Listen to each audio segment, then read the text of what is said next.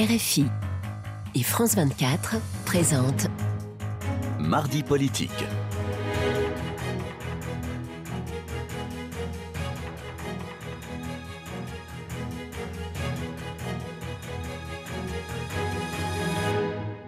C'est l'heure de mardi politique sur France 24 et RFI. Bienvenue. Nous recevons ce soir Patrick Stefanini, ancien secrétaire général du ministère de l'Immigration et co-auteur d'un rapport sur l'aide médicale d'État. Bonsoir à vous. Bonsoir. Et merci d'avoir accepté notre, notre invitation. Alors, la, la commission mixte paritaire a trouvé un, compromis euh, ce soir. Donc, le Sénat va devoir le, voter, puis l'Assemblée nationale. Mais euh, en l'état, est-ce que vous êtes euh, d'accord, content euh, de, cette, de ce compromis ce soir? Oui, euh, la France a absolument besoin de disposer d'une législation euh, plus moderne, plus adaptée à l'actualité des flux migratoires. Vous savez que la pression migratoire qui s'exerce sur l'Europe est considérable. Cette année, je pense que la demande d'asile en France va encore augmenter par rapport à l'année dernière, qui pourtant était déjà à un niveau record. On sait par ailleurs que la capacité de notre pays à maîtriser l'arrivée sur son territoire de ce qu'on appelle les mineurs non accompagnés, les mineurs étrangers isolés, est faible. Euh, nous en accueillons de plus en plus. Et enfin, on sait qu'au cours de l'année 2023, toutes les routes migratoires à destination de l'Europe ont été massivement utilisés par des étrangers euh, en situation irrégulière. Donc nous avons besoin d'une nouvelle législation. La plupart des pays européens sont en train de durcir leur législation sur l'immigration. Nous ne pouvons pas rester à l'écart de, ce. On était à la traîne hein Vous considérez qu'on était. En tout cas, il ne fallait pas traîner. Fondamentalement, ce texte, qu'est-ce qu'il fait? D'abord, il réorganise la procédure d'asile. C'est important parce qu'aujourd'hui, la demande d'asile, c'est une forme d'autoroute de contournement de notre législation sur l'immigration. Donc il faut absolument mieux maîtriser les délais d'instruction de la procédure d'asile. Ce texte va permettre de le faire. Deuxièmement, il faut faciliter l'éloignement du territoire des étrangers qui sont en situation irrégulière ou qui représentent une menace pour l'ordre public. On l'a dit et on n'insistera jamais assez là-dessus, si ce texte avait été voté il y a un an, l'auteur de l'attentat d'Arras aurait pu faire l'objet d'une mesure d'OQTF prise par le préfet. Le préfet du Pas-de-Calais avait envisagé de prendre cette mesure, il n'a pas pu le faire à cause de la protection dont bénéficiait l'intéressé qui était arrivé en France avant l'âge de 13 ans. Donc il faut absolument euh, modifier notre législation sur ce point. Donc voilà, ce texte va dans la bonne direction. Évidemment, il n'est pas complètement à la hauteur des enjeux. Et vous serez pas. Mais vous considérez qu'il est plus dur que le texte initial des, des sénateurs LR, qu'il est moins dur ou qu'il est à peu près égal? Non, il est, moins, il est, moins, dur que le texte initial des sénateurs LR, parce que pour trouver un compromis en commission mixte paritaire, chacune des parties a fait des concessions. Mhm. Euh, en revanche, il est plus dur que le texte présenté par Gérald Darmanin au, départ. Mais en tout cas, peu importe, tout ça, ce sont des détails. La France avait besoin de moderniser sa législation sur l'immigration, de la rendre plus efficace, plus efficiente eh bien, ce sera le cas, tout au moins s'il est voté ce soir dans les deux assemblées. On verra. Donc, euh, euh, est-ce que ce soir, vous dites c'est la, la victoire du Rassemblement national, euh, comme le crie Marine Le Pen, ou c'est la victoire des Républicains? Non, pour l'essentiel, le travail a été fait par le groupe LR au Sénat. Hmm? Et, et, je voudrais rendre hommage notamment au président de la commission des lois du Sénat, François-Noël Buffet, qui a fait un travail formidable qui a repris des propositions qu'il avait faites il y a 4 ou 5 ans au moment du vote de la loi Colomb, euh, qui a fait des propositions sur l'éloignement qui sont très proches de celles qui avaient été faites par le Conseil d'État. Donc l'essentiel du travail a été fait par le groupe LR du, mhm. Sénat et notamment par le président de la Commission des lois. Et, je me réjouis de cette avancée. Alors ce soir, euh, Marine Le Pen dit euh, c'est une victoire idéologique euh, du Rassemblement national depuis, euh, depuis des années, effectivement, notamment sur la priorité nationale. C'était le, slogan euh, dans les années 80 de, son père, qui s'appelait à l'époque la préférence nationale. Est-ce que, dans le fond, vous dites ce soir, ce sont les thèses quand même du Front National de l'époque qui sont validées? Non, moi je ne crois pas. Vous savez, j'ai écrit un livre en 2020 qui s'intitulait Immigration, ces réalités qu'on nous cache qui comportait un certain nombre de, propositions. Que je sache, je ne suis pas membre du Rassemblement national ni du Front national. Euh, simplement, j'ai mes idées sur la question. J'ai une assez longue expérience de ces problèmes. Non, mais vous reconnaissez que c'était le slogan à travers ma vie professionnelle. Quant à l'affaire de la priorité nationale, que je sache, le texte qui va être adopté ce soir, s'il est voté, il comporte une disposition qui est désormais inscrite dans la loi Précédemment, elle était inscrite dans une circulaire. Donc on voit bien que mhm. graver cette disposition dans le marbre de la loi, comme on dit, c'est plus solennel, sur la régularisation des travailleurs étrangers qui exercent des métiers dans les, dans les, des emplois dans les métiers en tension. Que je sache, c'est pas la priorité nationale. C'est même l'inverse. C'est la reconnaissance que malheureusement, pour des raisons diverses, dans le détail desquelles il serait sans doute vain de rentrer ou fastidieux, euh, un certain nombre d'emplois qui sont offerts dans l'économie française ne sont pas pourvus ni par des ressortissants français, ni par des ressortissants mhm. étrangers en situation régulière. Donc voilà, c'est une régularisation qui est désormais, dont le principe est inscrit dans la loi, encadré. C'est pas un droit opposable. Le préfet, comme ça a toujours été le cas d'ailleurs, conservera un très large pouvoir d'appréciation. Euh, moi, j'ai connu ça comme préfet, donc c'est pas une révolution juridique, mais c'est certainement pas la priorité nationale revendiquée par le Rassemblement national. Oui, mais dans, vous, vous étiez directeur de campagne de Valérie Pécresse. Euh, le, mot était réapparu euh, de, dans la, préférence nationale, dans, dans le programme. non, non, non, non, non, ça, je conteste absolument ça. Nous n'avons pas utilisé ce mot-là. Enfin, Non, non, nous n'avons pas utilisé ce mot-là. Et il faut pas, enfin, encore une fois, que le Rassemblement sur, si, sur les, sur les, euh, sur les, aides sociales, il en était question. Ah non, mais ça, c'est un problème distinct. Ça, bah, nous, avons, nous avons soutenu depuis plusieurs années que euh, la circonstance, le fait que euh, des étrangers puissent bénéficier de prestations non contributives, mhm. non contributives, sans qu'on les conditionne à, une durée minimale de résidence régulière en France, constituait un facteur d'attraction, euh, un facteur qui faisait que notre modèle social était plus attractif que celui du Danemark, de l'Allemagne ou de l'Espagne, par exemple.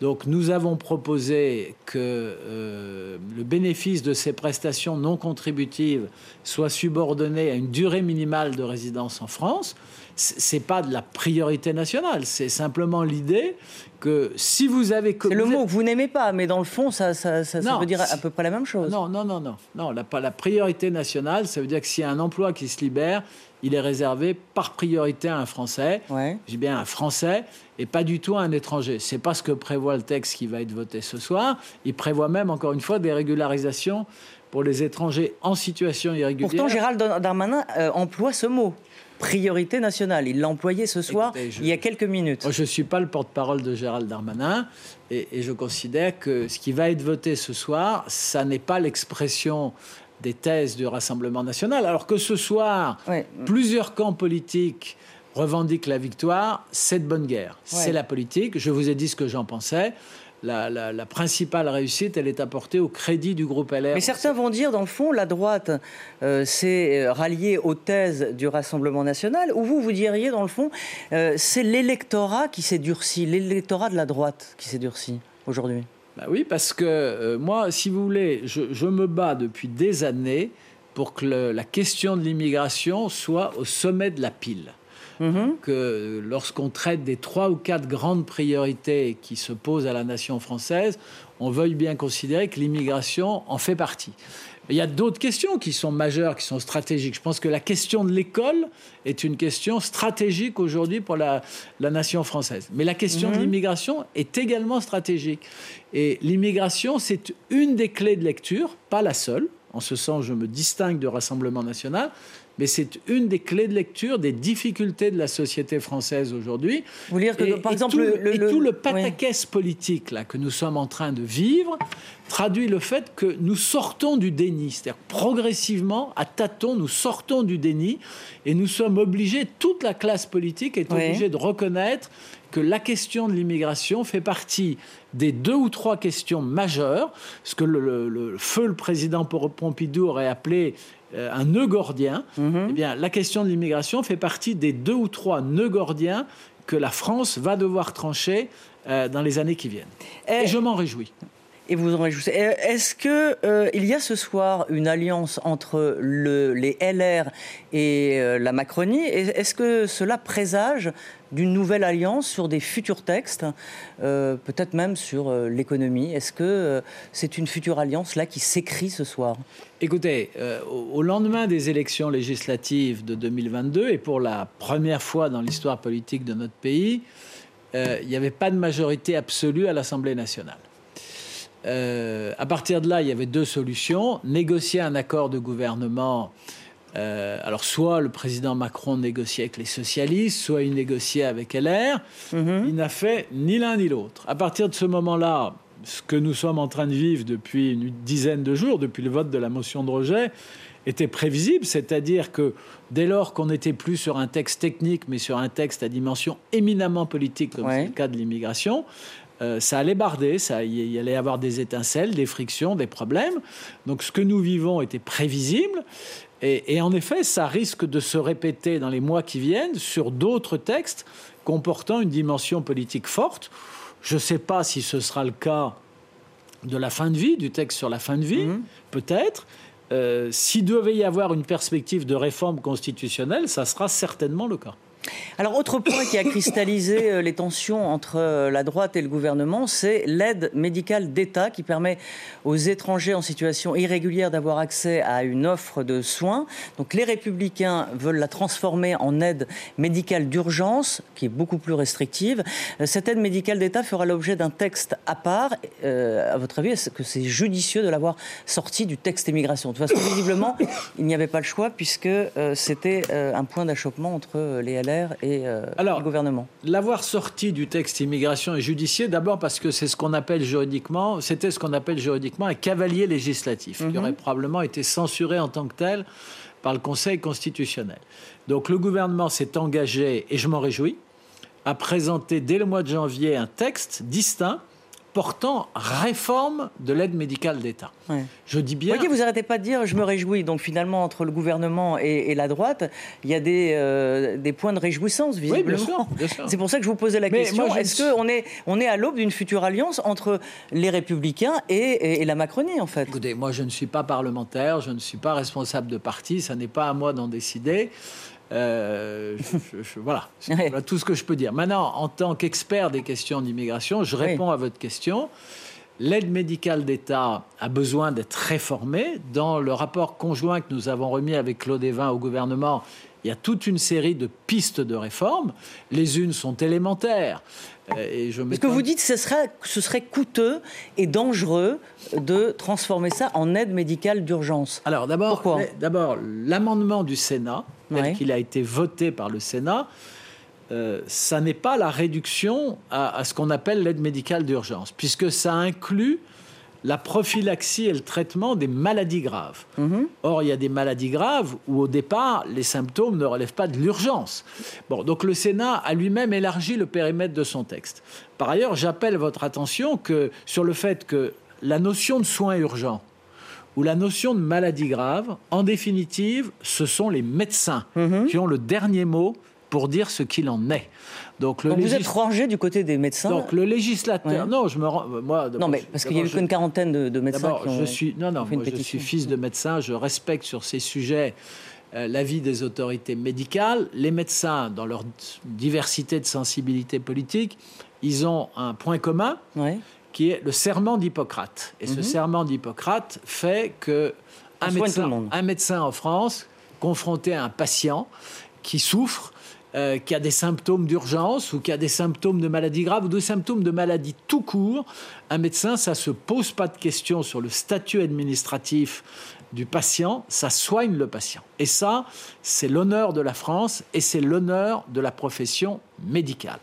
Donc j'appelle l'attention des téléspectateurs sur le fait qu'on peut légiférer autant qu'on veut sur cette question, on peut réduire les paniers de soins autant qu'on veut. La réalité, c'est qu'au final, il y a un médecin qui, un soir, dans un hôpital, un soir ou un matin dans un hôpital, va recevoir un patient. Euh, il ne se posera pas la question de savoir si ce patient est français ou étranger, s'il est en situation régulière ou pas. Il le soignera. Et ceci, euh, quelles qu'aient pu être les, C'est non écri- négociable. pour quelles qu'aient pu être les écritures du législateur. Bon. Donc vous êtes en désaccord avec les Républicains sur ce sujet Alors là où je suis en désaccord avec les républicains, c'est sur un point précis. Les, les républicains continuent à dire que l'AME est un facteur d'attractivité en France. Je ne le crois pas.